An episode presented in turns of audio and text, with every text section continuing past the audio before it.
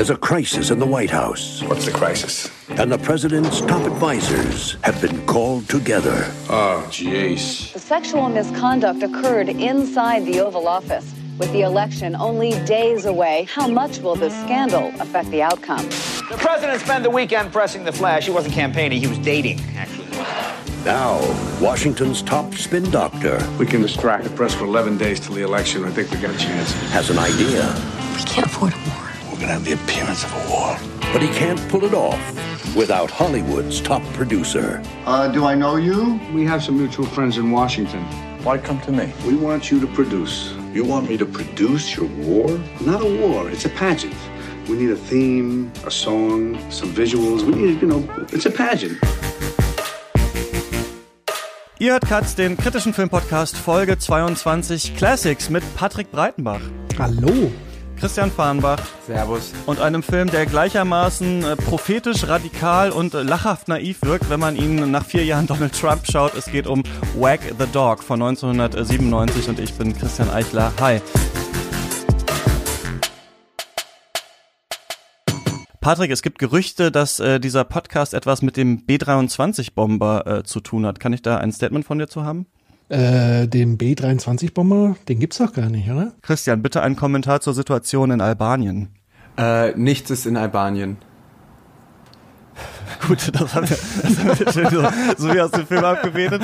Ähm, das, ähm, ich finde das ganz, äh, ganz witzig, weil dieses, ja, dieses vorpreschende, äh, es gibt ja einmal dieses überspezifische Dementi, ne, wenn man etwas zu spezifisch abstreitet, dann muss da auf jeden Fall was sein und so äh, fangen die ja in dem Film an, Sachen zu unterbreiten, denen sie es erstmal leugnen, dass es überhaupt gibt. Das fand ich ganz, ähm, fand ich ganz gut. Christian, du weißt aber vielleicht nichts zur Situation in Albanien, aber in New York, du bist ja da unter anderem für äh, die DPA und Krautreporter. Wie ist denn eure Corona-Situation und bist du schon wieder golfen mittlerweile? Jetzt ist ja meine ähm, Reputation schon völlig zerstört, gerade nachdem ich ja quasi Teil des äh, Systems bin.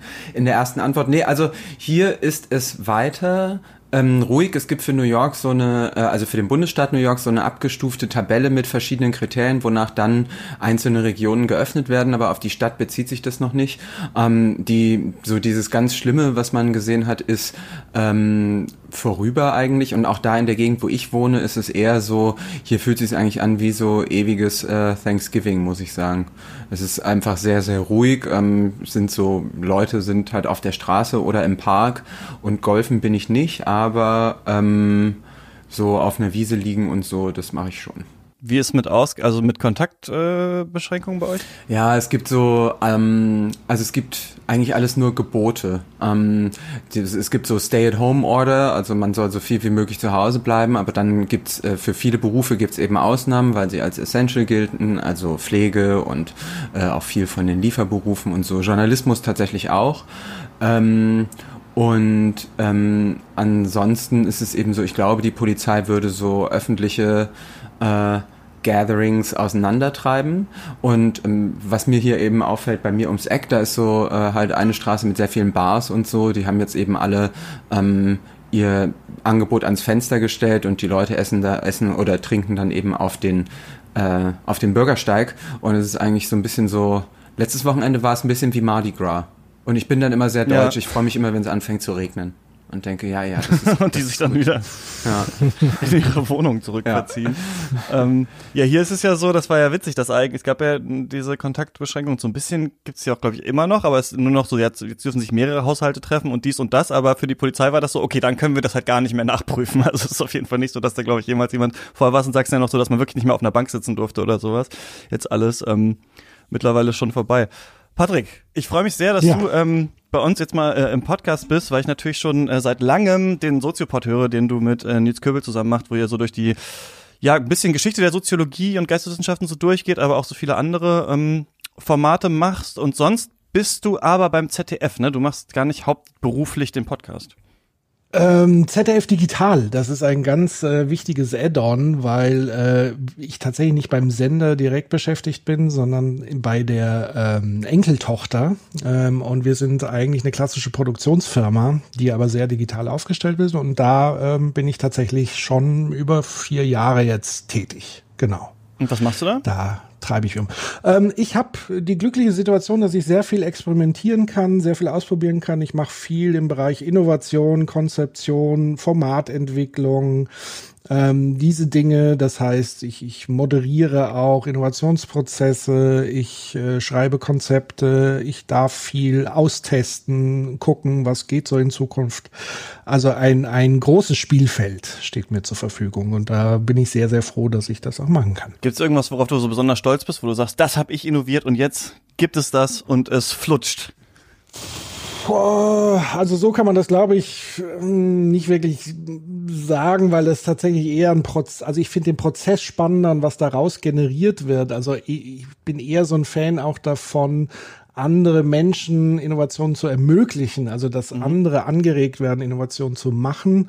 Ansonsten ein Format, auf das ich sehr stolz bin, was jetzt erneut für den Grimme Online ähm, Award nominiert wurde, wo ich Teil des Teams war, war tatsächlich das Meine Wende, unsere Einheit Projekt, ein Podcast zum Mitmachen. Das heißt, da haben wir ein Tool entwickelt, ähm, wo Menschen ihre Geschichten teilen können per, per Sprachnachricht. Und das wird dann sozusagen als Podcast äh, wöchentlich veröffentlichen, die Geschichten. Und daraus entstehen gegen Ende des Jahres zum großen Jubiläum der deutschen Einheit auch Animationsfilme. Also das heißt, die Originalspur wird mit Animations Zeichentrick, animierte Sequenzen sozusagen unterlegt. Und das ist auch ein schönes Projekt. Da mag man jetzt vielleicht meinen, dass es nicht super innovativ ist, aber ich bin da sehr stolz drauf, weil es ganz viele Facetten hat.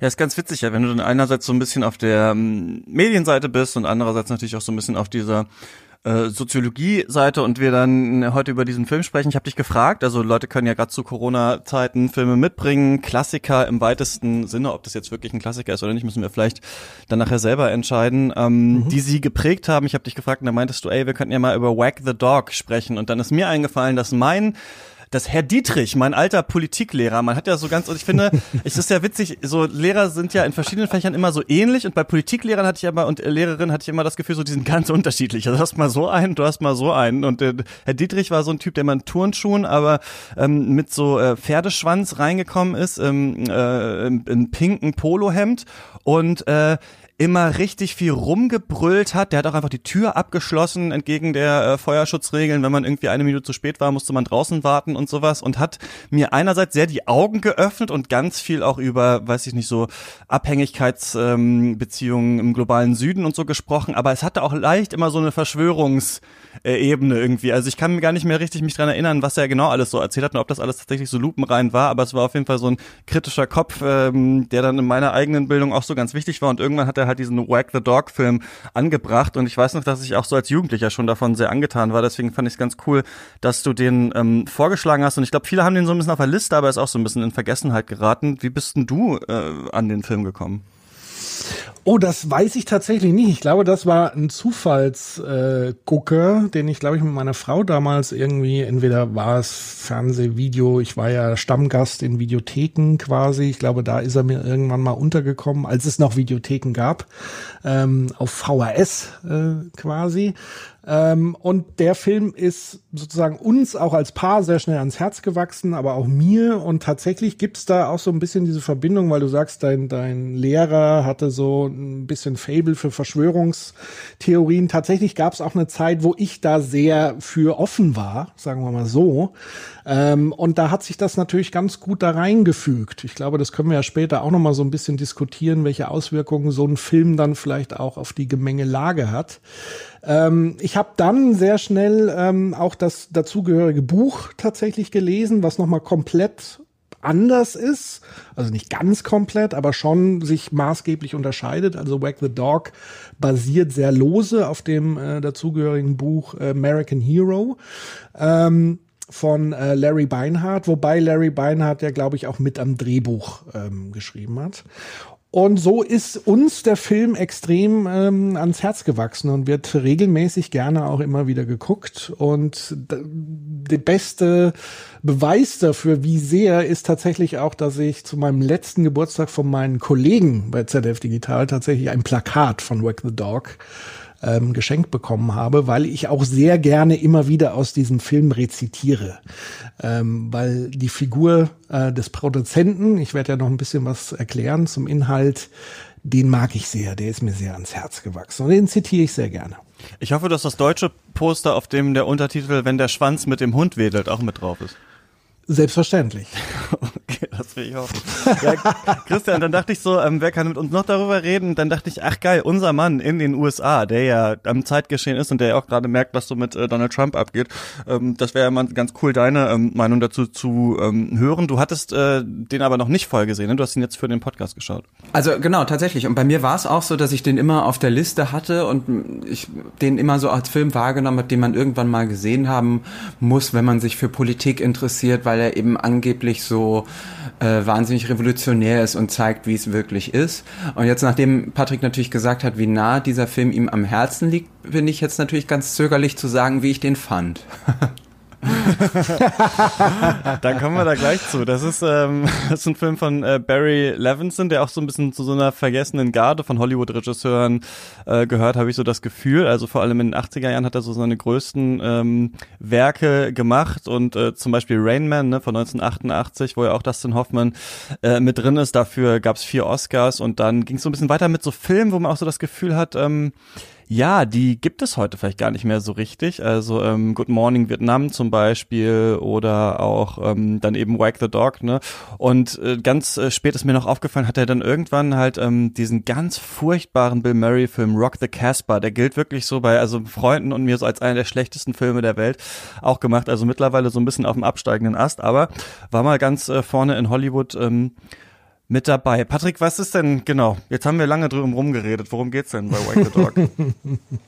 bei Wag the Dog geht's um Folgendes. Also Wag the Dog, der Begriff ist ja quasi ein, eine Floskel, eine Umschreibung dafür, dass man sagt, ähm, normalerweise wedelt der Hund mit dem Schwanz tatsächlich und das heißt, das Größere bewegt das Kleinere und hier ist es eben genau umgekehrt zu sagen, der Schwanz bewegt den Hund. Das hat das Folgendes auf sich und zwar geht es tatsächlich um eine Art Polit-Medien- äh, Satire und zwar inhaltlich geht's wie folgt. Elf Tage oder ungefähr elf Tage sind noch zur möglichen Wiederwahl des US-Präsidenten steht an ähm, und äh, plötzlich kommt raus, dass der Präsident eine sexuelle Affäre ist es glaube ich nicht, sondern eher ähm, des Missbrauchs einer Schülerin im Weißen Haus ähm, erwischt wurde dabei ähm, und das sozusagen kurz davor ist, in die Öffentlichkeit zu geraten und zu einem großen Skandal,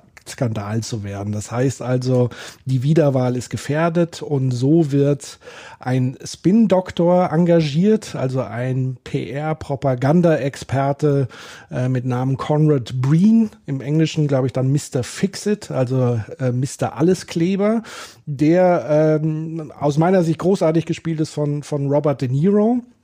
Und der wird quasi von der Referentin des Präsidenten ähm, Winifred Ames engagiert, um das Problem aus der Welt zu schaffen. Und ähm, das tun sie, indem sie eben versuchen, die Medien zu manipulieren, so dass eben diese Story über diesen Missbrauchsskandal nach unten gedrückt wird. Und um das zu tun, muss man etwas erfinden, was sozusagen die Nachrichtenlage überlagert. Und in diesem Zusammenhang entschließen sich dazu, einen äh, ganzen Krieg zu erfinden. Und zwar gegen Albanien tatsächlich. Und so entwickeln sich die Dinge so langsam. Und ähm, währenddessen sie sozusagen diese Story entwickeln, suchen sie sich auch Hilfe bei einem Hollywood-Produzenten, ebenfalls sehr grandios gespielt von äh, Dustin Hoffman das ist der Stanley Motz, also ein erfahrener Hollywood-Filmproduzent, der auch die Oscar-Show ähm, produziert hat und äh, etliche Filme. Und den spannen sie eben ein in dieses Komplott und äh, drehen mit ihm eine Sequenz, da geht es darum, ein albanisches Mädchen zu filmen, was natürlich von einer US-amerikanischen Schauspielerin gespielt wird, in einem Studio, um so eine Sequenz zu zeigen, wie Separatisten, albanische Separatisten dieses Mädchen eben bedroht und sie mit einem kleinen Kätzchen auf dem Arm verzweifelt über eine Brücke flüchtet. Und all das ist aber im Studio sozusagen nachgestellt. Und das, dieser Clip wird den Medien zugespielt, zugespielt, diese senden das auch und zack werden die Nachrichten dominiert von dieser Albanien-Geschichte. Soweit so ähm, undramatisch, aber dann kommt natürlich die große Wende in dem Film. Das heißt, die CIA hat davon äh, Wind bekommen und der gefällt es nämlich gar nicht, weil diese Situation lässt die CIA ziemlich dumm dastehen, weil die CIA wusste natürlich nichts von dem Albanienkrieg und deswegen fordert die CIA auf, den Krieg zu beenden, beziehungsweise äh, machen ihre eigene PR-Geschichte, indem sie einfach durch den Gegenkandidaten verkünden lassen, dass der Albanienkrieg sofort auch wieder beendet ist. Und dann stehen sozusagen die Spin-Doktoren ein bisschen blöd da im ersten Moment. Ähm, aber der Hollywood-Produzent will nicht aufgeben der auch stets immer wieder sagt, this is nothing, das ist nichts, kein, kein Problem, wir finden da eine Lösung. Und somit entwickeln sie eine neue Geschichte, und zwar die eines Helden. Weil den Helden, den Kriegshelden hatten sie zu dem Zeitpunkt nicht. Und das äh, ist der Helden William Schumann, ähm, auch dann später The Good Old Shoe genannt, der quasi in den feindlichen Linien äh, hinterlassen wurde in Albanien und den man nun nach Hause holen muss. Und der Präsident setzt sich dafür persönlich ein, dass Old Shoe quasi zurückgeholt äh, wird in die Heimat zu seiner Mutter. Ähm, und so wird das alles dann äh, immens inszeniert. Ja, das Ende brauche ich dann tatsächlich nicht verraten. Also ähm, einfach anschauen. Es geht letztendlich darum, zusammengefasst, wie ähm, einzelne Akteure und ich sage bewusst in dieser Satire, weil es ist eine Satire, es ist ja weder basiert das auf wahren Fakten, ähm, wie Medien, ähm, Propagandaleute, Spin-Doktoren, Hollywood-Produzenten gemeinsam zusammenarbeiten, um eine politische Agenda zu diktieren, um gewisse Dinge ähm, zu steuern. Darum geht es letztendlich in diesem Film ähm, der aber tatsächlich eben durch sein, durch diese Humoranteile, die, die überzeichneten Figuren und so weiter natürlich das alles sehr mit einem großen Augenzwinkern meint. Und äh, darum geht's so in dem Film. Bevor es weitergeht, hier von mir eine kurze Bitte und zwar, falls ihr diesen Podcast in der Apple Podcast App hört, also auf dem iPhone oder iPad oder sowas, dann wäre das richtig, richtig cool, wenn ihr uns eine Bewertung äh, schreiben würdet. Da gab es jetzt schon seit längerem äh, keine mehr. Das geht ganz einfach. Da könnt ihr ähm, paar Sterne reinklicken und schreiben, wie ihr den Podcast so findet. Das hilft uns einfach so ein bisschen höher zu rutschen in der Liste der Filmpodcasts und dann finden vielleicht auch andere Leute uns zufällig. Also das wäre ganz cool. Falls ihr auf Apple Podcast seid, lasst uns gerne eine Bewertung da. Das wäre nett. Dankeschön. Ist die Frage, ne, ob wirklich die Medien auch tatsächlich so richtig mit da unter einer Decke äh, stecken oder eher so quasi so ein bisschen als dumm gezeichnet werden, weil sie diese durchgestochenen Informationen alle äh, fressen, aber da kann man gleich noch drüber sprechen. Witzig noch, dass echt starke Schauspieler hier in manchen Rollen sind. Also der Schuh wird ähm, gespielt von Woody Harrelson und ähm, Kirsten Dunst ist das kleine Mädchen, das da vor dem, mit dem Kätzchen äh, wegrennt. Was witzig ist, weil wir ja am Wochenende unser großes Sofia Coppola Special äh, aufnehmen. Das ist ja so ein bisschen ihre Muse. Deswegen habe ich sehr viele Kirsten Dunst-Filme in letzter Zeit gesehen. Da fand ich ganz witzig, sie hier auch noch mal so ein bisschen zu entdecken. Ja, ich fand erstaunlich, ich habe es in der Anmoderation ganz am Anfang schon gesagt, dass hier einerseits ja sehr viel auch US-politisch vorweggenommen wird, so dass man fast das Gefühl hat, da hat jemand den Film geguckt und dann danach versucht, irgendwie Politik äh, damit zu machen. Also es gibt zum Beispiel irgendwo die Zeile, wo dann die Frage, also die versuchen diesen Konflikt ja mit Albanien zu konstruieren und dann ist die Frage, okay, was will dann aber Albanien? Ne? Dustin Hoffmans Charakter fragt sich auch so, ne? Weil der auch der Antagonist, das ist ja eigentlich, eigentlich das Coole, dass äh, es wird ja heutzutage auch immer erzählt, dass Politik immer so erzählt werden muss wie eine Story oder wer die bessere Story hat, der gewinnt. Und das ist natürlich der Dustin Hoffman-Charakter, der aus Hollywood kommt und der weiß, wie man Stories erzählt und meint dann eben, der Antagonist braucht halt auch irgendwie eine Motivation. Und dann kommt so, äh, they want to destroy our way of life. Und dann kommt so, we just found out they have the bomb. Und das ist ja der ganze Irakkrieg, ne, dreht sich ja um diese äh, Geschichte zum Beispiel, ne, um, um diesen internationalen Terrorismus. Das ist vor 9-11, ne, das ist vor The War on Terror und es ist auch vor Lewinsky. Also der Film kommt raus, bevor es diese ganze Lewinsky-Geschichte gibt. Und hier ist ja quasi der Aufbau, dass dem Präsident vorgeworfen wird, ähm, eine Frau sexuell misshandelt zu haben. Und äh, das ist alles irgendwie so davor, deswegen hat man die ganze Zeit das Gefühl, es ist prophetisch. Und gleichzeitig hat man aber auch das, also und dann sagen die ja immer, am Anfang sind sie beim Produzenten und er sieht die, diesen, diesen Beitrag über den Präsidenten im Fernsehen und sagt, irgendwie this guy is done for, da kommt man nicht raus, aus dieser Geschichte kann man nicht rauskommen. Und wir haben ja genau solche Geschichten auch gehabt vor der Wahl von Donald Trump, wo es immer wieder heißt, okay, da kann er aber nicht rauskommen, das geht nicht mal. Und dann merkt man so, ja, es hat gar nicht so einen großen Spin gebraucht. Also hier hat man ja wirklich Leute in Hinterzimmern, die äh, rauchen und noch einen Musiker engagieren und weiß ich nicht was und da halt dieses riesengroß aufzubauen. Und mittlerweile denkt man, ja, es haben vielleicht ein paar Tweets gereicht oder es reicht nicht mal das. Leute scheißen vielleicht heutzutage wirklich darauf, wie plausibel diese Wahrheit tatsächlich ist, die sie verkauft bekommen. Also ich finde, das ist so ein ganz starkes Gefühl in beide Richtungen, das ich hatte bei dem Film. Aber Christian, du hast schon angedeutet, du fandst ihn nicht so gut. Erzähl doch mal, warum. Also ich glaube, ich fand ihn nicht so gut aus zwei Gründen. Das eine ist, finde ich, dass der Film einfach sehr bei diesem Zynismus stehen bleibt. Und es ist alles sehr so, hoch, hoch, hoch, Mensch, wie skrupellos die alle sind. Und ich finde, es geht über diese Idee, zumindest filmisch, jetzt nicht so wahnsinnig hinaus. Also, was mir gut gefallen hat, ist eben, dass es im Detail sehr lustig ist, dass die Delivery super ist von denen und das natürlich immer cool ist, wenn dann Dustin Hoffman immer sagt, that is nothing, wenn die Situation immer ähm, schlimmer wird und so. Also da hatte ich, ich hatte einfach Spaß, den Leuten zuzugucken, das schon. Aber bei, bei dem anderen, das ist so ein bisschen so Ich fand, der hat dann nicht viel gemacht, außer ähm, diese These zu entwickeln, dass halt Politik ein skrupelloses Geschäft ist. Möglicherweise damals ja dann quasi neu, da auch zum Beispiel diese technischen Möglichkeiten zu zeigen und so. Ähm, das ist der eine Grund, dass der Film da stehen bleibt. Und der andere ist, ich glaube, dass es einfach verführerisch ist zu denken, naja, so ist das ja wirklich. Aber wenn man dann überlegt, frage ich mich, ist es denn bei Trump wirklich so? Also ähm, viele von den Nebelkerzen, die Trump aufwirft, funktionieren ja bei den Leuten auch gar nicht so richtig. Also ähm, und die Taktik ist ja nicht, Mensch, wir machen jetzt vielleicht sowas wie Weapons of Mass Destruction im Irakkrieg vor 15 Jahren, sondern die Taktik ist ja eher, wir ähm, werfen einfach so viel in den Raum, dass dann niemand mehr weiß, was Wahrheit ist und was nicht. Also es geht ja gar nicht mehr um die Lüge, sondern es geht ja darum, gar kein Interesse mehr dran zu haben, irgendwas als Lüge oder als Wahrheit zu etablieren. Aber findest du, man kann das dem Film vorwerfen, dass er das, also dass er Trump und wie das aktuelle Media Age funktioniert, noch nicht vorhergesehen hat 1997? Weil ich würde eher sagen, er hat sehr viel vorhergesehen, was wir dann tatsächlich auch bekommen haben, aber was vielleicht schon ein paar Jahre her ist. Ich finde nicht, dass man das dem Film vorwerfen kann. Ich glaube, man kann es so ein bisschen so eine ähm, Party äh, in der Küche äh, rumsteh Dude Bewertung von Whack the Dog vielleicht vorwerfen, wenn Leute sagen, ach Mensch, also der hat vor 23 Jahren schon entdeckt, wie es wirklich ist. Und äh, da dann finde ich, kann man sagen, ja, hat er? Nee, eigentlich, also heutzutage ist man eigentlich sogar noch weiter.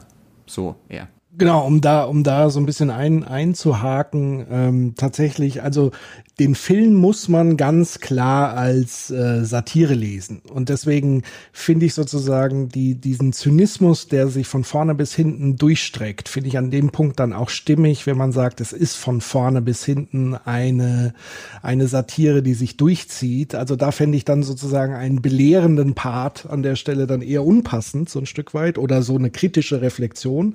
Also deswegen muss man das weniger als äh, dokumentarisch fundiert, als vielmehr als eine überzeichnete Satire sehen.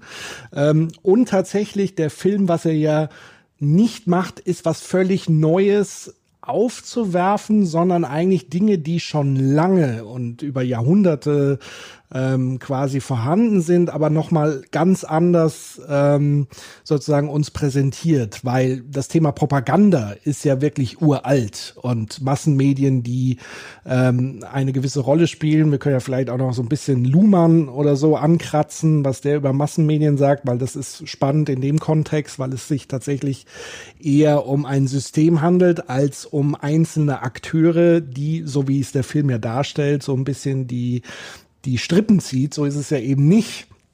Aber das finde ich ja eben so herrlich, dass es eben diesen Satire-Ansatz sitzt und dass das alles so einfach ist. Also ich finde, ein Stück weit kann man auch heute so ein bisschen sehen, im Grunde genommen nimmt es auch indirekt, und das ist natürlich schade, dass das nicht deutlich herausgekehrt wird, aber auch diese Verschwörungstheorien so ein bisschen auf die Schippe, eben weil es so einfach ist und ähm, weil so wenige das steuern können, was aber ja gar nie der Fall sein kann.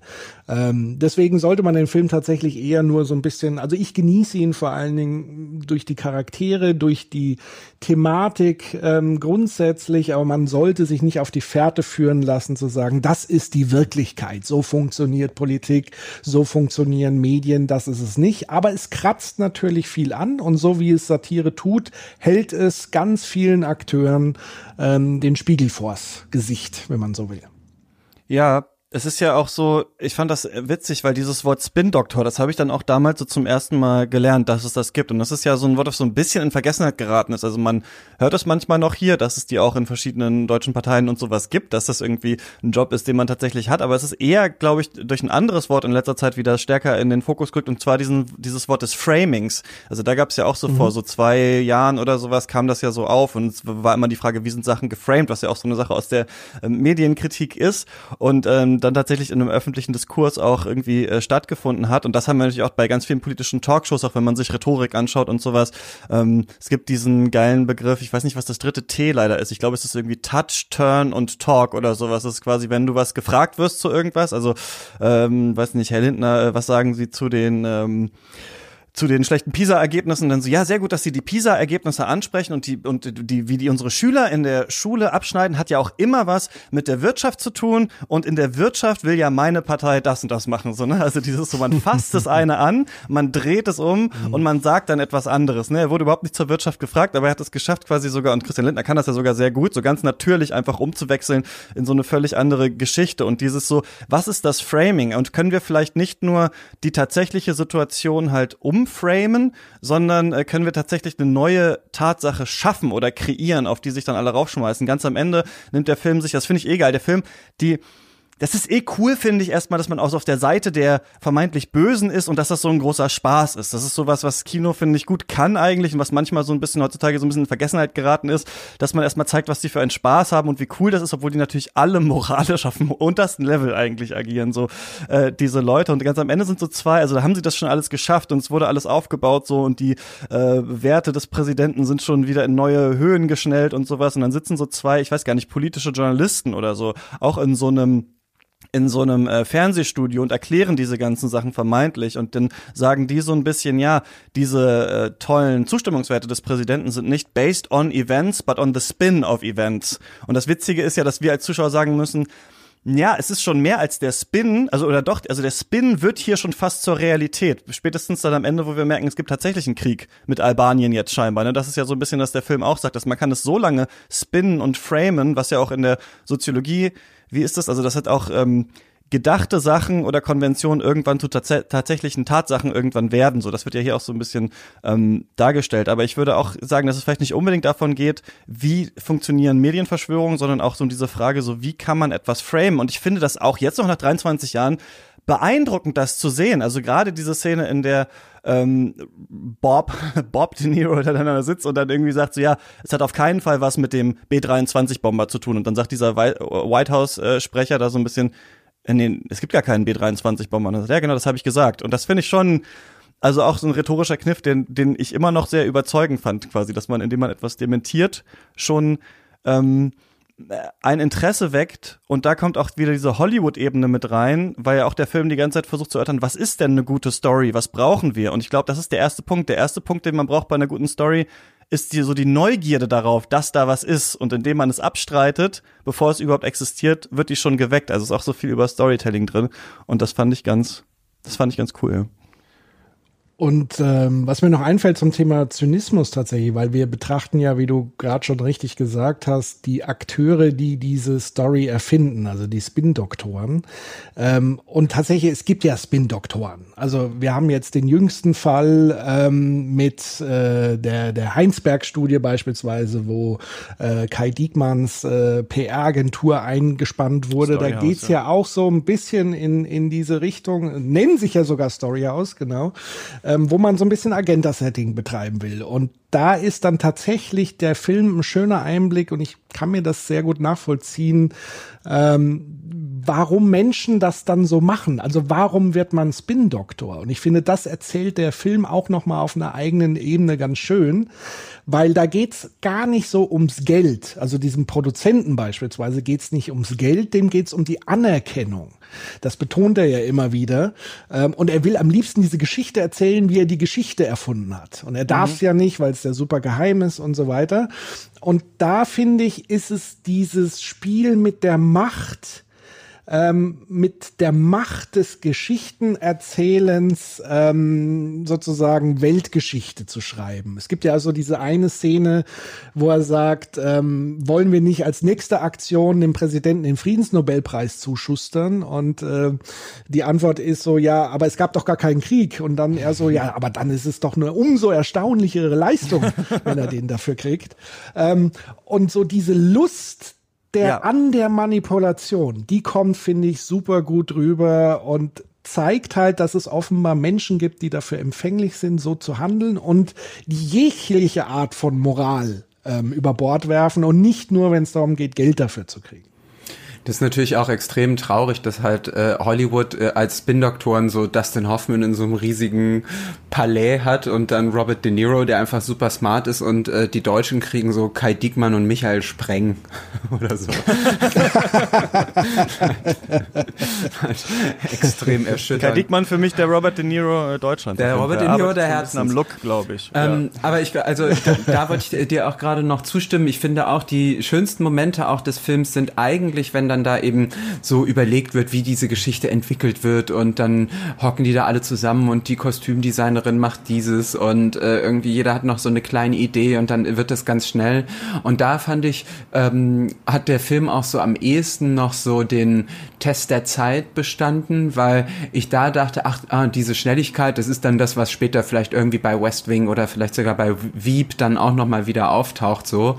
Dieses, wenn das so, ähm, das ist einfach sehr äh, geil, eng geschrieben und wird gut hin und her geschossen. Also das war so mit das, wo der Film mich dann auch am meisten bekommen hatte. Ja, witzigerweise haben wir ja auch so einen Fall in der Realität ähm, gehabt, der dann auch ähm, als Film Oscar prämiert wurde mit Argo, ne? Ist mir dann so aufgefallen. Also wir haben ja tatsächlich diesen Fall, dass dann tatsächlich ein Hollywood-Studio gekommen ist und dann halt ein quasi der, weiß nicht, ob sie CIA war oder so, dann der zu helfen, diese Leute da aus dem Iran rauszuholen. Also da musste ich auch so ein bisschen ähm, musste ich auch so ein bisschen dran denken. Filmisch, ich finde auch, du hast es gerade angesprochen, Christian, der Anfang ist stark, also während sie die Geschichten kreieren und dann in der Mitte ist es auch stark, wo sie merken, Mist, die Geschichte zündet nicht mehr, wir brauchen was anderes und dann geht ja diese Storybau-Geschichte auch so ein bisschen weiter, ne? Also am Anfang haben wir ein Interesse aufgebaut dadurch, dass es dementiert wird, wie bei so einem Trailer, wie bei so einem äh, Teaser oder wie beim Snyder Cut von Jack Snyder, der jetzt scheinbar rauskommen soll, das halt, äh, von Zack Snyder, wo jahrelang gesagt wird, den gibt's nicht und jetzt nächstes Jahr kommt er raus.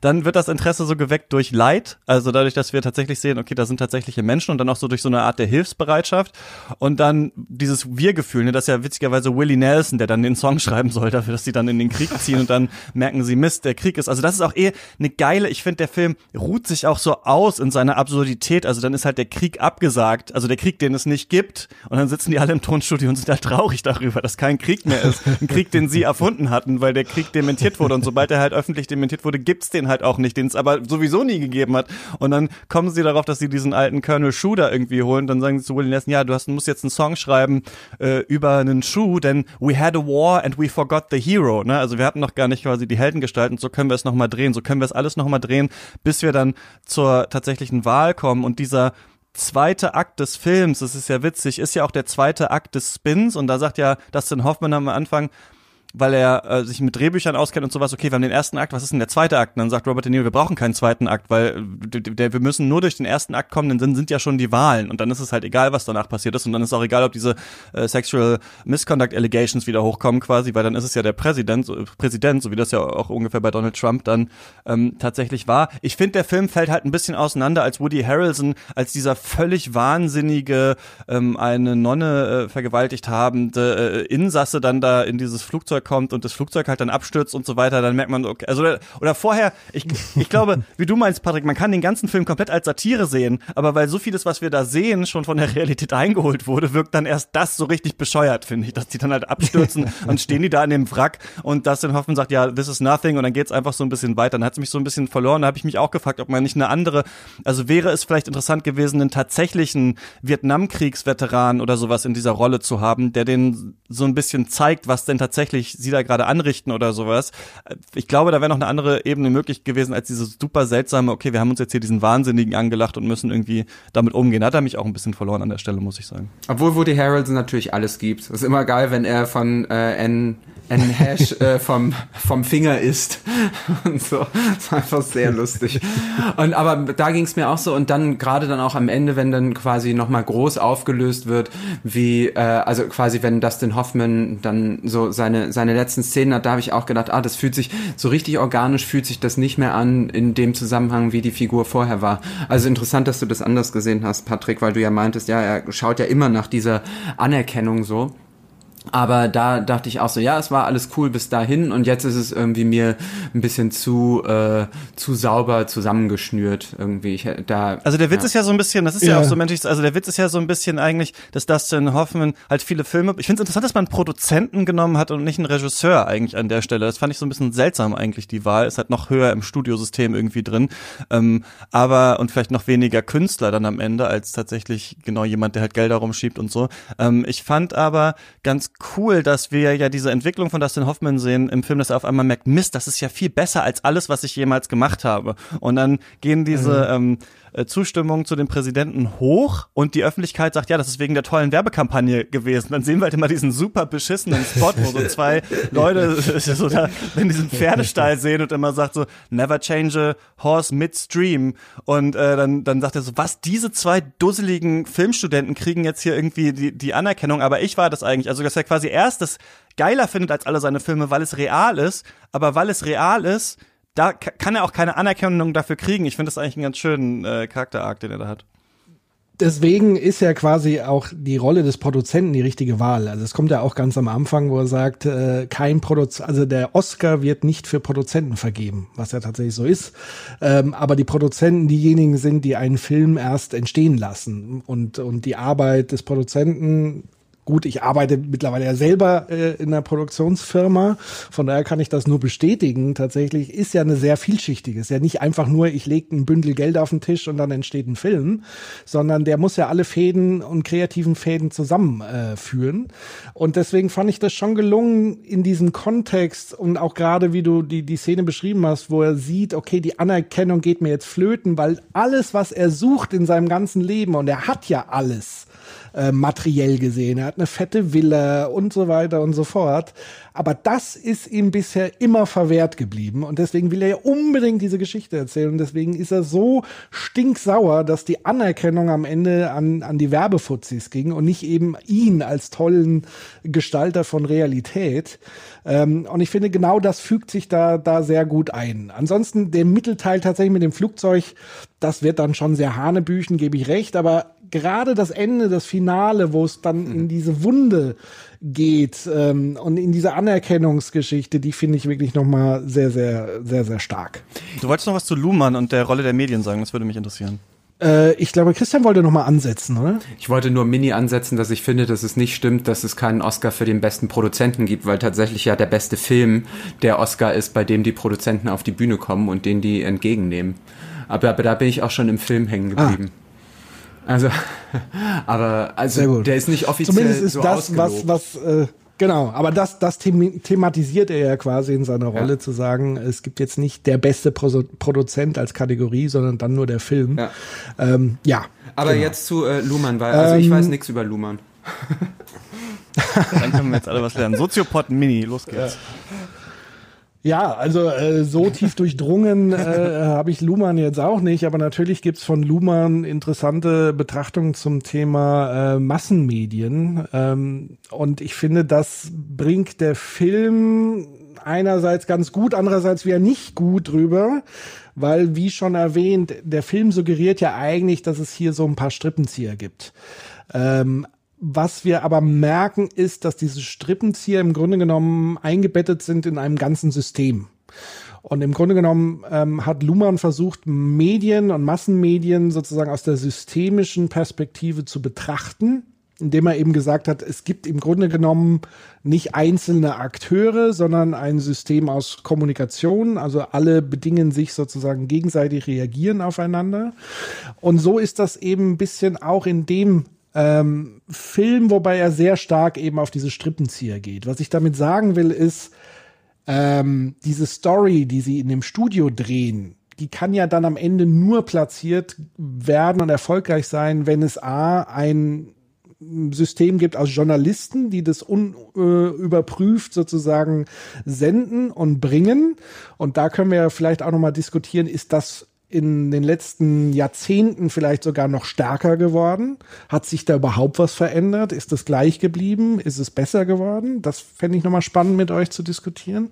Und es muss ja natürlich auch Rezipienten geben, also Leute, die das dann im Fernsehen sehen und glauben. Ähm, und Dreh- und Angelpunkt dieses Films war ja immer, es muss wahr sein, weil es, weil ich es im Fernsehen gesehen habe. Und der Vortrag von Niklas Luhmann ähm, zu Realität der Massenmedien beginnt tatsächlich mit dem Satz, alles, was wir über die Welt wissen, wissen wir aus den Medien.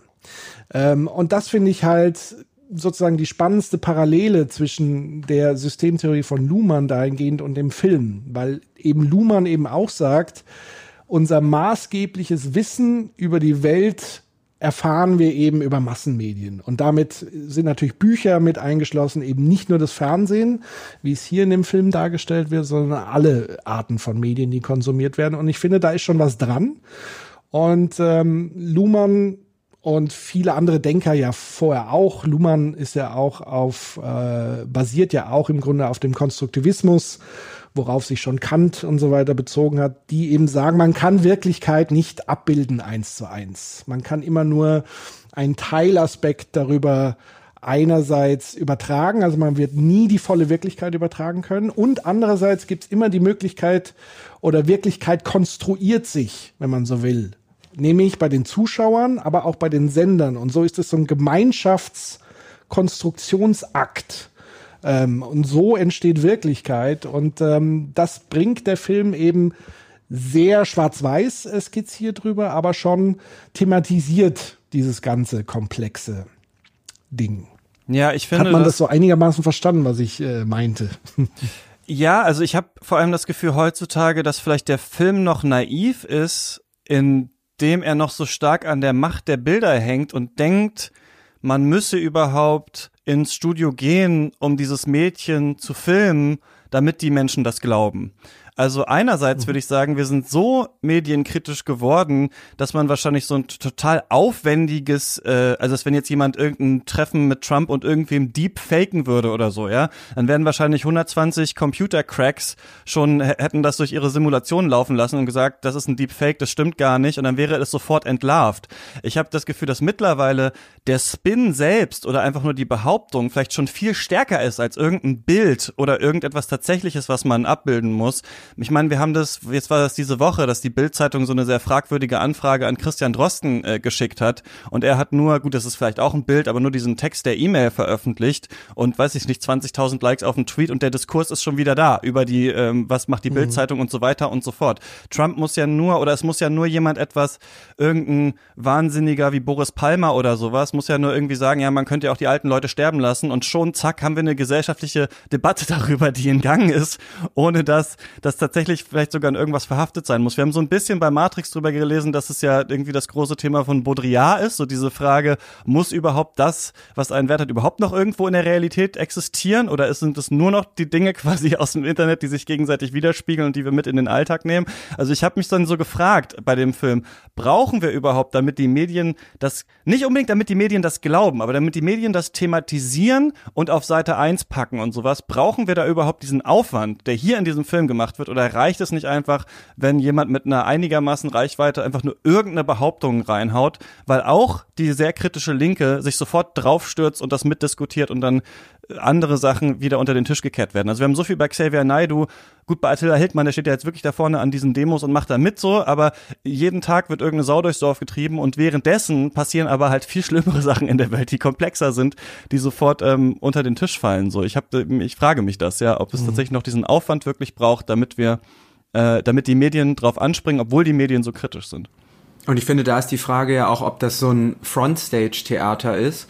Äh, und ob das vielleicht dann, wie viel das dann wirklich damit zu tun hat, was tatsächlich äh, in politische Entscheidungsprozesse einfließt und so. Also es ist ja einfach sehr krass eine Ablenkung also es klingt jetzt auch sehr verschwörungstheoretisch, das Wort Ablenkung, aber dass es eben natürlich einfach wahnsinnig ermüdend ist, viel Zeit kostet, viel Sendezeit, viel Spalten in den Zeitungen wegnimmt ähm, und dass eigentlich sehr unklar ist, wie dann im Hintergrund tatsächlich politische Entscheidungsprozesse funktionieren und dass man dann entweder darauf hoffen kann, dass es einigermaßen vernünftig funktioniert, wie vielleicht in Deutschland, oder ähm, dass man halt sieht, wie es schiefgehen kann, wenn das System so erodiert wird wie gerade in den USA. Ähm, also so mal, ich finde, man kriegt sehr schlecht mit, wie so eine tatsächliche Ausschussarbeit funktioniert, wie so eine tatsächliche vielleicht Lobbyarbeit funktioniert, wie ähm, ob es ob es noch Experten gibt, wer sitzt da mit wem und wer schreibt dann tatsächlich den Bericht, der dann in so einer kondensierten Form der Kanzlerin oder dem Präsidenten vorgelegt wird, so dass die abnicken und so. Das finde ich geht da total unter durch dieses sehr ähm, viel ja Atemluft einnehmende Theater du meinst jetzt bei uns in, in Diskurs und nicht im Film, oder? Ja, genau. Nein, nein, nein, im Diskurs. Ich meine, der Film, der Film rafft da ja sehr stark. Also die Tatsache, dass es ja elf Tage sein sollen und so. Also naja, aber ähm, jetzt habe ich Patrick unterbrochen. Kein Problem.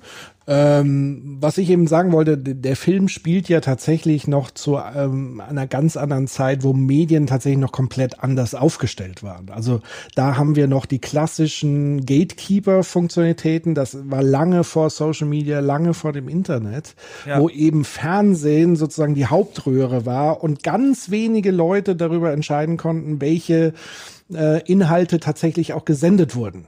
Ähm, und heute haben wir ja einen völligen Freiflug. Deswegen wäre es auch interessant zu gucken, kann man überhaupt noch so klassisch Spin-Doktoren, wie es dieser Film ähm, überskizziert hat? Ich würde tatsächlich sagen, es ist einerseits schwieriger, zu Spin-Doktoren, also tatsächlich so Sachen wie jetzt hier mit Kai Diekmann und so weiter, das wird ja auch sofort wieder hochgespült. Also da gibt's eben nicht die Möglichkeit, Dinge äh, zu steuern und zu planen und zu kontrollieren, sondern die vielen Stimmen verhageln ja auch das.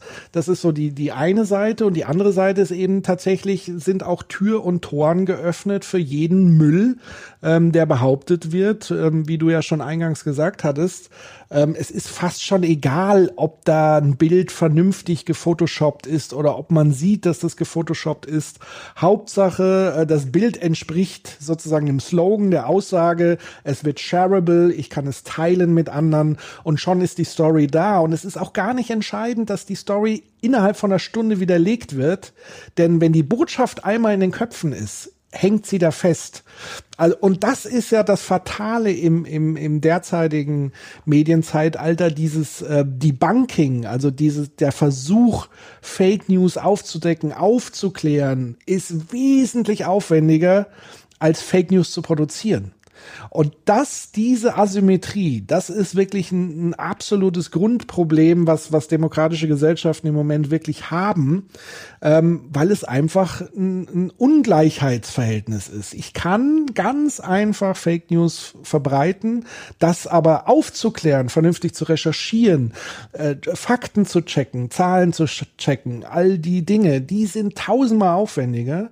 Und gleichzeitig leben wir in einem ökonomischen System, was genau das aber belohnt. Also diese schnellen Schlagzeilen, diese schnellen Nachrichten, dieses Ungeprüfte, haben wir ein Belohnungssystem dahinter, denn je mehr äh, Klicks, desto mehr Geld verdienen wir. Und mit gut sauber recherchierten Artikeln verdient man eben nicht so viel. Und das ähm, finde ich, das konnte der Film natürlich nicht im Ansatz vorausahnen, aber das ist sozusagen der Unterschied ähm, zur heutigen Situation, so wie ich sie zumindest jetzt auch mal sehr überspitzt ähm, vorfinde. Ja, und der Film zeigt ja auch quasi nicht, dass die Medien, also dass jetzt zum Beispiel die Washington Post jetzt damit drin hängt und jetzt den Spin von denen übers Telefon erzählt äh, bekommt und dann tatsächlich bringt, sondern der Gag ist ja, dass sie diesen Spin durchstechen und dann tatsächlich die kritischen JournalistInnen im, im Film dann selbst für sich entscheiden, wir werden jetzt auf dieser Pressekonferenz den Sprecher des Weißen Hauses nach dieser Albanien-Geschichte befragen, weil das ist neuer, das ist theoretisch größer und das haben wir zuerst. Also sie, sie wiegen sich ja in Sicherheit eigentlich kritisch zu sein, aber merken eben nicht, dass diese Story tatsächlich gar nicht stimmt. Und das ist natürlich dann tatsächlich auch die Rolle der Medien heutzutage. Es ist ja ein ganz großes Thema, dieses Aufmerksamsgesellschaft, Platforming und sowas. Das ist ja auch schwierig, weil auch auch bei den Hygienedemos wird ja gesagt, soll man darüber überhaupt berichten? Ja, es sind mehrere tausend Leute deutschlandweit. Wie berichtet man darüber? Ich meine, was ich jetzt immerhin ab und zu mal lese, aber was auch noch selten passiert, ist, dass mal direkt schon in der Überschrift schon etwas ähm, debunked wird und gesagt hat, ähm, weiß nicht, Trump lügt wieder oder sowas, dass man das mal in die Überschrift schreibt, anstatt mhm. erstmal in die Überschrift zu schreiben, was er gesagt hat und dann im dritten Absatz zu mhm. sagen, es war übrigens eine Lüge oder es gibt tatsächlich keine Informationen dazu oder sowas.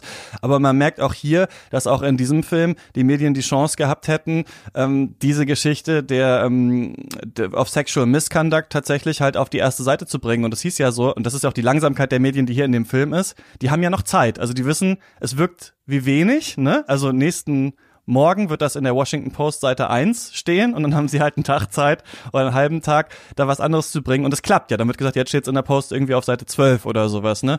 Und gerade diese Idee, also dieses, ein ähm, Medienwissenschaftler ähm, Perksen, der war bei ähm, Jung und Live im Interview, der meinte so, dass es bei Trump so dieses Konfetti der Informationen ist, dass er hoch wirft. Da muss man halt auch durchschauen können irgendwie als Medien und sich dann tatsächlich fragen, was ist denn das Wichtige und worauf äh, beharren wir und ähm, machen wir jetzt vielleicht mal einen tatsächlichen ARD-Brennpunkt zu etwas, das tatsächlich ein wichtiges Thema ist und nicht nur, also woran wird Wichtigkeit bemessen? Nicht nur wichtig, weil es scheinbar gerade viele Leute interessiert, weil es irgendwer gesagt hat. Das ist, glaube ich, die große Rolle der Medien gerade, die auch echt äh, schwierig ist. Ja. Zumal ja, äh, wenn er Konfetti in die Luft wirft, früher war es halt eben so, dass die Medien dieses Zwischenglied waren, was sozusagen Konfetti rausgepickt haben und dann übertragen haben. Und jetzt ist eben diese Gatekeeper-Funktion fällt weg. Also Trump kommuniziert in Echtzeit mit den Menschen direkt. Er braucht den Journalismus dazwischen nicht mehr. Das ist der große Unterschied. Und deswegen das heißt, muss er umso kritischer sein, sonst ist es nur noch eine Verstärkung. Ja, sonst ist es nur noch eine Verstärkung von genau. dem, was Trump und, eh macht. Ja.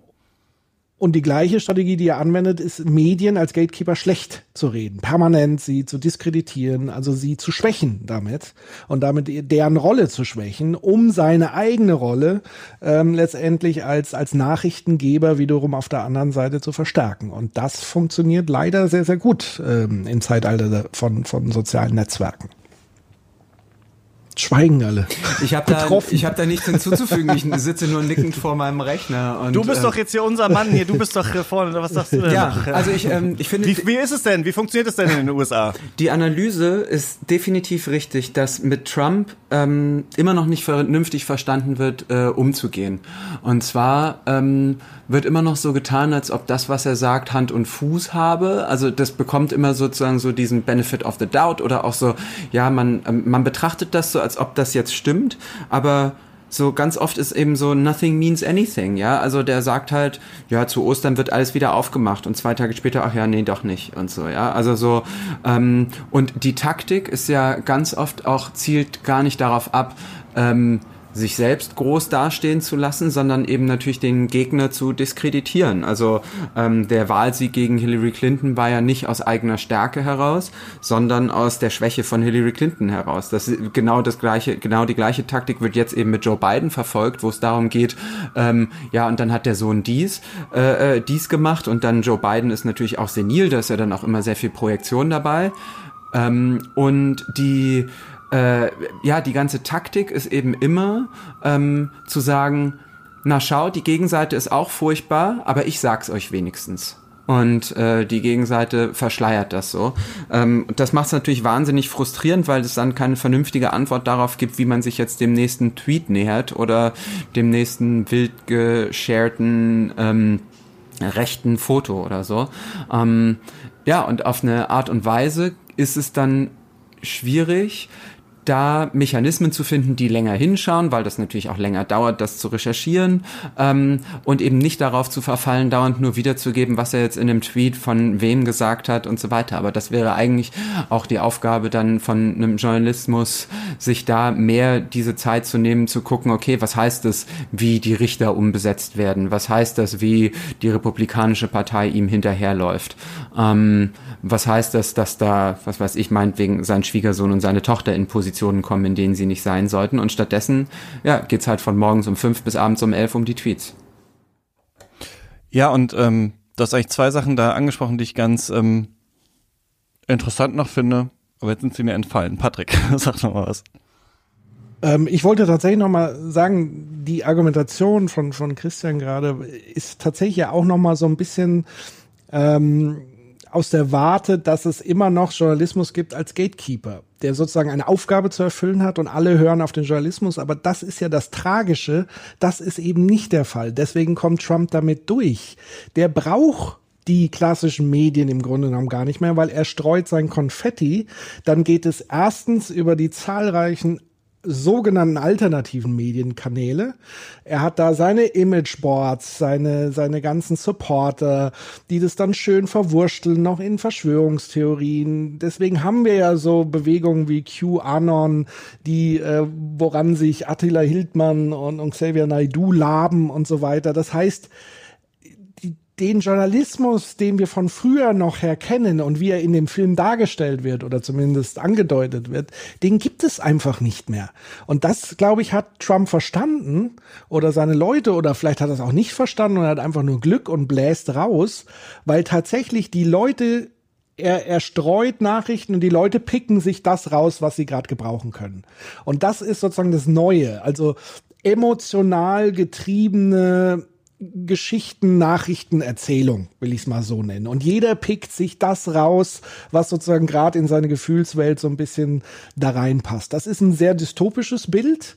Ähm, und da kann ich natürlich nur sagen, als, als großer Fan des Journalismus, als Gatekeeper, ist so für mich die große Frage, wie kann man dem auch ein Stück weit wieder Herr werden? Weil wenn man wirklich ernsthaft interessiert ist an Aufklärung und so weiter, dann muss da was passieren, weil sonst äh, werden wir alle durchtrumpisiert. Und wir, wir sehen ja schon die ersten Anzeichen in, in Deutschland, wie sogenannte alternative Medien die Agenten setten und auch hier eifrig am Stuhl des Journalismus am Schrauben. Ähm, das macht mir wirklich große Sorgen. Ja. Und das hat der Film zumindest so ein bisschen mit angedeutet. Ich sehe das auch nicht ganz so pessimistisch. Also ich sehe auch nicht, dass da quasi, also mhm. dass die Agenda so gesettet wird, das ist, glaube ich, weil man sich dem so ein bisschen so willfährig hingibt, weil es eben geile Bilder sind, wenn Attila Hildmann vor dem Bundestag steht. Um, ähm, aber es wird nicht betrachtet, dass das letztlich ja eigentlich anekdotisch ist. Und selbst, ähm, selbst das, was Trump macht, ähm, reicht nicht, um eine Mehrheit zu bekommen. Also das reicht, um halt auf 35, vielleicht 40 Prozent zu bekommen, aber dann brauchst du eben doch noch Erfüllungsgehilfen, die das in anderen Medien weiter verbreiten, sodass eben quasi ein Teil der Mitte auch Zweifel bekommt und denkt, ah na okay, dann bleibe ich vielleicht doch zu Hause oder so. Vielleicht ist ja doch irgendwie was dran, wenn das jetzt auch bei 60 Minutes in Frage gestellt wird, was mit Clintons E-Mails ist und so. Also mein Eindruck, da hätte ich aber, das würde ich wirklich gerne mal, also so in einem schönen Politik politikwissenschaftlichen Buch lesen, ist, mein Eindruck ist, du kommst mit dieser Art ähm, in einem äh, äh, ich sag mal, verschwörungstheoretischen Verschwörungsanhänger, Klientel so auf 35, 40 Prozent, wenn du es richtig gut machst, so wie Trump. Und dann hast du möglicherweise eben ein System, was es dir erlaubt, dass du es kapern kannst, so dass es eben durch meinetwegen das Electoral College reicht, um da die Mehrheit zu bekommen. Ähm, oder du hast ein System, das sich wehrt. Also zum Beispiel das System des zweiten Wahlgangs in Frankreich, ähm, wo dann plötzlich es eben doch noch eine Versammlung gibt hinter dem Kandidaten, der einfach nicht Front National ist. Und ähm, die, ähm, die Tatsache, dass eben Trump damit durchkommt, glaube ich, äh, kommt dadurch, dass es eben eine sehr, sehr laute Minderheit ist. Aber die Realität ist ja, 80 Prozent der Leute finden die Corona-Maßnahmen gut. 18 Millionen Leute schauen plötzlich die Tagesschau, als Corona losgeht. Ähm, und es gibt eben diese, also Ich glaube, worauf ich hinaus möchte, ist, die schweigende Mehrheit ist in Wirklichkeit eine, eine vernünftige und keine radikalisierte.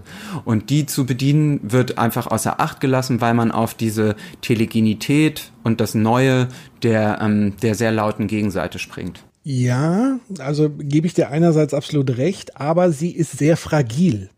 Und, und das sieht man jetzt wirklich auch am Beispiel in Deutschland an, an Corona. Ja, also wir, wir sehen ja die Entwicklung. Am Anfang waren alle dafür, diesen Lockdowns, und dann ging es so schleichend. Und jetzt haben wir plötzlich was ich damit sagen will, es kommen dann so verschwörungstheoretische Ansätze, zum Beispiel eines, eines Ken Jebsens beispielsweise, dessen Video millionenfach geguckt wird. Und dann ist es tatsächlich oft der beobachtete Effekt, ja, den findet man irgendwie schon doof und was der mhm. sagt, ist schon sehr verschwörerisch. Aber diese eine Sache, die er da erwähnt, mhm. da muss doch was dran sein. Und das finde ich auch.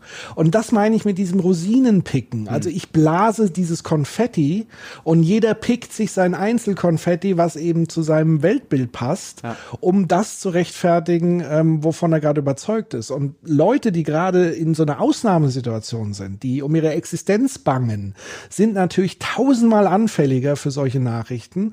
Und da passiert es eben sehr schnell. Und dann noch in einem Kontext, wo Medien jetzt seit sehr, sehr vielen Jahren diskreditiert werden, als Lügenpresse etc., ähm, dass das natürlich auch weiter erodiert und das verstärkt. Natürlich wird das nicht von heute oder auf morgen eine Mehrheit kippen, aber was wir ja schon durchaus erlebt haben, dass eine politische Agenda sich relativ schnell auch verändert. Von einem, wir müssen sehr vorsichtig sein, äh, die Alten schützen, die Risikogruppen und so weiter, bis hin zu, jetzt müssen wir aber alles wieder aufmachen, weil eigentlich ist der wirtschaftliche Schaden viel größer und da sterben viel mehr Leute. Mhm. Und das sind alles so Nadelstiche. Das ist alles so auch aus diesem Konfetti heraus sich rausgepickt. Und das meine ich eher so.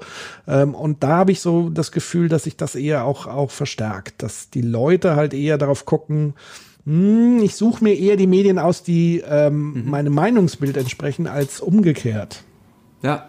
Ja, aber da muss halt die, ähm, ja, auch die, der Schutz der ähm, freiheitlichen gesellschaftlichen Ordnung und auch des Grundgesetzes halt auch so ein bisschen Aufgabe der Medien werden und deswegen brauchen die Leute halt auch Vertrauen in die Medien. Ne? Und ich würde schon sagen, dass man in manche Massenmedien haben ja auch viele Leute dann Vertrauen, wie zum Beispiel in die Tagesschau oder so. Also ich wollte das vorhin nicht so verstanden haben, dass ich denke, die Medien sind heute auch nur noch Gatekeeper. Na klar, es gibt natürlich diesen kompletten anderen Kanal und jetzt ist die Frage, wie gehen die Medien mit diesem Kanal um? Und lange hat man das Gefühl gehabt, dass es immer so ein Hinterherrennen, ne? Und wenn man dann tatsächlich nur die, die Banking-Artikel die ganze Zeit bringt, dann dauert das natürlich etwas. Und wenn die Sachen aber so bescheuert sind, dass es vielleicht gar nicht lohnt, das äh, zu debanken, dann müssen halt Medien auch mal sagen, okay, ähm, wir setzen jetzt hier mal auch andere Leute aufs Podium und wir besprechen auch mal irgendwie andere Themen, ne? Also wenn man manchmal das Gefühl hat, okay, wir reden jetzt darüber, äh, darf man noch das N-Wort äh, benutzen und dann ähm, mit Alice Weidel zum Beispiel. Das sind halt so die Sachen, okay, muss das wirklich tatsächlich sein? Mhm. Also muss, müssen da immer alle diese Leute auch wirklich gehört werden, weil sie eben eh auf ihren Kanälen schon rausblasen oder können sich Medien emanzipieren und sagen, nein, zu diesem Thema machen wir äh, den aufklärerischen Artikel und die Talkrunde so, dass wir nochmal einen anderen Punkt setzen, der uns wichtig ist, halt eben einen kritischen Blick, der nicht nur kritisch halt auf Politikerinnen und Politiker blickt, sondern eben auch auf die Wirtschaft, die ja eben die riesigen Lobbyverbände und so weiter hat. Wir haben ja jetzt hier diese, äh, was war das, 9 Milliarden Rettung oder so von der Lufthansa gehabt und so. Das ist ähm, dann natürlich wichtig. Die zwei Sachen, die ich nur bei Christian, dass ich einmal gesagt habe, ich finde interessant, ähm, an dem, was du vorhin gesagt hast, so, dass wir tatsächlich jetzt eine, also der Film suggeriert ja noch so, wir brauchen irgendetwas, an das sich dann die äh, Gesellschaft hängen kann und wo dann der Präsident sich hinterstellen kann und so weiter. Und heute haben wir halt die Frage, okay, was ist einfach, wenn der Präsident einfach nur straight lügt die ganze Zeit? Ne? Also wie ist das denn dann? Und ähm, ich fand diese Gegenkandidat-Sache auch interessant, die du gesagt hast, denn diesen Spin hätte der Film ja auch drehen können. Da geht's aber nicht drum. Ne? Also die sagen, wir wollen Krieg machen, und das ist irgendwie etwas Größeres. Und heute würde man wahrscheinlich auch sagen, ja, wir müssen halt einfach den Gegenkandidaten diskreditieren. Da finden wir schon ein paar alte E-Mails. So, das wird wahrscheinlich, ja. das wird wahrscheinlich irgendwie ähm, einfacher gehen. Muss man, ihr könnt auch alles noch sagen in euren abschließenden Statements, aber so langsam will ich den Sack zumachen. Ähm, Christian, muss man Wag the Dog gesehen haben? Wenn man fertig ist mit West Wing und fertig mit Veep und ein bisschen klugen, etwas angestaubten, äh, semi-alten Hollywood äh, äh, Film sehen will, so aus der mittleren Kategorie mit smarten Drehbüchern und natürlich äh, Leuten, wo es Spaß macht zuzuschauen, De Niro und ähm, Dustin Hoffman, plus wenn man schauen möchte, wie eigentlich Woody Harrelson und Kirsten Dunst, was die so früher gemacht haben und man dann zu Hause rumsitzt wegen Corona und alles andere leer geschaut hat, dann kann man Whack the Dog gucken. Und man ärgert sich dann nicht. kill, kill them with kindness, ja, so war das gerade. Ähm, Patrick, muss man den gesehen haben? Äh, äh, alles kann, nichts muss. Ja, also äh, es ist tatsächlich jetzt kein Film, den man äh, zwingend gesehen haben muss, wie vielleicht andere Filme. Wie gesagt, ich kann ihn persönlich einfach nur empfehlen, was aber wiederum auf meine emotionalen Beziehungen zu dem Film, die auch schon sehr, sehr viele Jahre zurückliegt. Und wahrscheinlich, ich habe es ja auch in einer ganz anderen Zeit geguckt. Also ich habe es ja auch tatsächlich geguckt, als er rauskam. Das äh, ist meinem Alter natürlich auch geschuldet und damit ist das natürlich nochmal eine ganz andere Erfahrung Erfahrung, ähm, wie wenn man ihn heute anschauen würde. Dann wirkt er natürlich sehr verstaubt, dann wirkt er natürlich aus der Zeit gefallen ein bisschen, auch wenn er immer noch so ein bisschen vorausblickt. Ähm, ansonsten, es ist zumindest ähm, kein Fehlgriff, würde ich sagen. Ähm, und vielleicht nochmal dazu gemerkt, der Film wurde ja sehr schnell dahingeschludert und dafür mhm. ist er dann wirklich sehr, sehr gut. Also so wie ich es in den Produktionsnotizen gesehen habe, hatte er ein relativ schmales Budget und musste in sehr kurzer Zeit äh, gedreht werden. Und es hat offenbar auch nur funktioniert, ähm, weil da Profis, Schauspielerprofis am Werk waren, ähm, die das sehr schnell runter, runter gehauen haben und dafür aber sehr beeindruckend. Also angesichts dieser aller Umstände würde ich dem schon eine Empfehlung aussprechen. Ja, also ich muss da eine größere Lanze brechen. Ich würde sagen, man muss den auf jeden Fall ähm, gesehen haben. Ich finde das total, also gerade heute und gerade in der heutigen Medienlandschaft total interessant, wie es damals gemacht wurde, dass tatsächlich noch versucht wird, obwohl es ja um die ähm, tatsächlich schon die Möglichkeiten des Fernsehens und so weiter und des Bildes, des übertragenen, ähm, des übertragbaren Bildes geht, ist, hat man das Gefühl, da wird noch so analog alles in Stellung gebracht, was heute tatsächlich innerhalb von wenigen Stunden hochgekocht und wieder äh, abgeflaut äh, ist. Und ähm, deswegen finde ich das sehr interessant. Und ich finde auch diese Zeit, muss ich sagen, so interessant mittlerweile. Wir haben ja eher zufällig hier angefangen, über Klassiker zu reden und eigentlich noch zufälliger haben wir so drei Filme zur ähnlichen Zeit besprochen. Also der ist jetzt von 97, ähm, Matrix ist von 98, Donnie Darko ist von 2001 und ich finde, das ist so eine seltsame Zeit, die Zeit der Jahrtausendwende, in der die alle rausgekommen sind, die sich für mich irgendwie einerseits auch gar nicht so super alt anfühlt, aber das sind halt eben doch schon 20 Jahre und ich finde es ganz interessant, in diese Zeit so zurückzuschauen, sich zu überlegen, welche Gedanken haben sich Leute damals gemacht, mit was kann man sich noch identifizieren, was empfindet man schon als überholt. Also ich finde auf jeden Fall, man muss den gesehen haben, vielleicht nicht, weil er so gut ist, aber weil er so interessant ist und man so gut danach darüber ähm, sprechen kann, weil es so viel Spaß macht, den zu schauen. Auch Soundtrack von Mark Knopfler. Ich finde, der Film hat so eine ganz seltsame der ist so laid back irgendwie in seinem Gangster-Geplotte. Also auch mit diesen, äh, weiß nicht, was es da ist, Saxophon und so weiter, was da immer durchkommt. So eine Art von Film gibt's heute irgendwie auch nicht mehr. Man würde das heute entweder halt viel flashiger inszenieren, so wie Weiß zum Beispiel inszeniert ist, oder man würde es viel ruhiger inszenieren, wie zum Beispiel The Report inszeniert war. Beide Filme, über die wir ja gesprochen haben, Christian. Das ist so irgendwie, heute muss man es entweder so hyperrealistisch machen oder mega übertrieben. Und ich finde, das ist noch in so einer geilen Zwischenwelt irgendwie so gefangen. Es ist übertrieben, aber es ist gleichzeitig auch so äh, total entspannt. Also ich finde den auf jeden Fall sehr empfehlen, empfehlenswert, Wag the Dog. Ich habe mal geguckt, so online, ähm, bei Amazon kann man den zum Beispiel kaufen, gibt ihn auf so ein paar, paar Plattformen. Ich habe jetzt aber keinen direkten Stream bei Abos gefunden, die man vielleicht schon hat. Und dann war es das zu diesem Film. Was ist denn das letzte andere Gute, was ihr gesehen habt? Jetzt, nachdem ich so ganz dünkelhaft äh, so einen kleinen Hollywood-Film äh, abgestraft habe, äh, treibe ich den Dünkel auf die Spitze und habe vor drei Tagen Land des Honigs gesehen. 90 Minuten über eine mazedonische äh, Imkerin. Oh, der soll ja super sein. Und ich habe auch gedacht, ich brauche in meinem Leben keine 90 Minuten über eine mazedonische Imkerin. Aber ich lag daneben. Ähm, ich möchte lange mit Menschen darüber diskutieren, wie dieser äh, Dokumentar Dokumentarfilm Realität kreiert. Äh, der New Yorker hatte eine Kritik, dass der Film ihm, wo klar wurde, dass er so ganz gegen so diese Purity Police äh, verstoßen hat und so und dass er eben sehr stark inszeniert.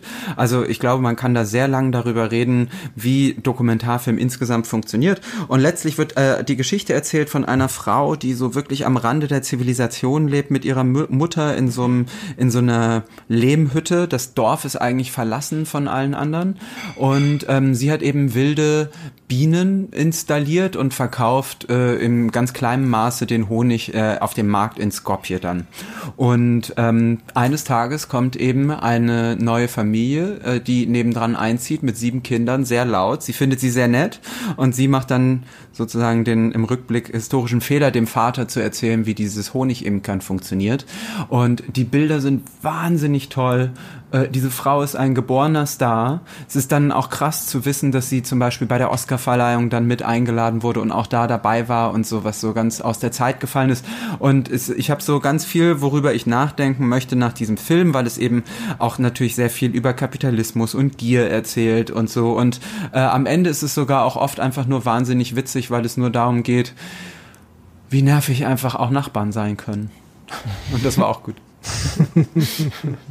Ja, den gibt's, äh, ich habe auch gerade mal geguckt, auch nicht irgendwo zu streamen, also nicht in einem Abo, aber ähm, Amazon Sky, Google Play und so haben den für 3,99 Euro. Ich fühle mich wie so ein kleiner Verkäufer. So. Für nur 3,99 Euro könnt ihr dabei sein bei äh, Land des Honigs von Christian Fahrenbach, das Gütesiegel. Und ist auch für eine gute Sache, wenn man sich auf Twitter ranwirft und sagt, dass man den Film super fand, äh, wird man gleich vom äh, Cinematographer gefaved dafür.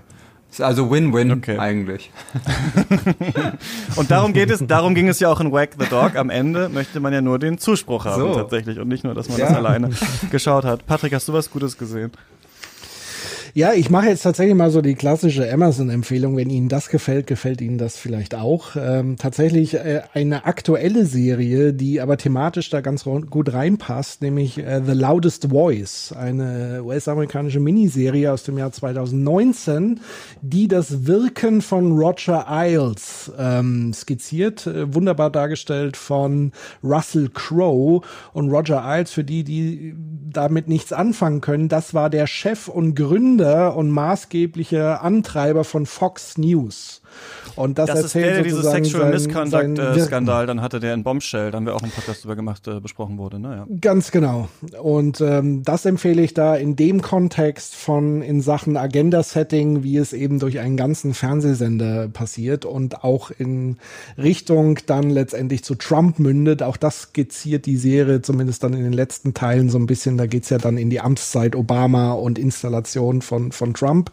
Ähm, sehr empfehlenswert. Ja, ich habe die Filme von Sofia Coppola durchgeguckt jetzt in den letzten äh, Tagen. Da machen wir einen Podcast drüber, der dann äh, Sonntag rauskommt. Äh, für alle, die uns äh, finanziell auf Steady unterstützen, könnt ihr mal nachschauen. Ich war leider nicht so begeistert von der Filmografie ähm, und ähm, lese jetzt ganz viel, um mal zu schauen, ob sich das noch ein bisschen ändern wird. Ja, dann vielen Dank euch beiden, dass ihr ähm, mit mir, also erstmal Patrick, dass du den Film mitgebracht hast und Christian, dass du ähm, mitdiskutiert hast. Danke, Danke euch. Jetzt haben wir es aber alles auch schön. gut erklärt, würde ich sagen. Ganz schön. Ich finde auch, das ist jetzt, äh, das ist jetzt, ähm, das kann man dann als Audiokommentar, äh, das kann man dann als Audiokommentar hören, wenn man, ähm, wenn man den Film guckt. Ja, und nächste Woche äh, eine besondere Sendung. Und es wird für Leute, die auf Twitter abhängen, werden, werden sagen, was? Oder werden sagen, oh nein. Und Leute, die da nicht sind, werden sagen, hä, wer sind die denn? Ich spreche nächste Woche mit Dax Werner und El Hotzo über Voll Normal, den Comedy-Film äh, von früher. Und wir wissen, wie die beiden, die ja ungefähr 80 Comedy-Tweets am Tag äh, raushauen, wie die heute auf diesen Film gucken und ob wir den überhaupt heute noch mit seinen ganzen Sexismen und so weiter ertragen können oder ob wir doch zu seiner Ehrenrettung äh, schreiten müssen. Das könnt ihr dann hier nächste Woche bei Katz erfahren. Und äh, bis dahin findet ihr natürlich äh, alles, was ähm, Christian Fahrenbach macht auf äh, Twitter at cfahrenbach. Und Patrick, du machst den Soziopod und noch ein paar andere Sachen und alles, ähm, das findet man auch bei dir auf Twitter at Breitenbach. Viel Spaß beim Stream, äh, aber nicht im Kino. Bis zum nächsten Mal. Tschüss. Tschüss. Tschüss.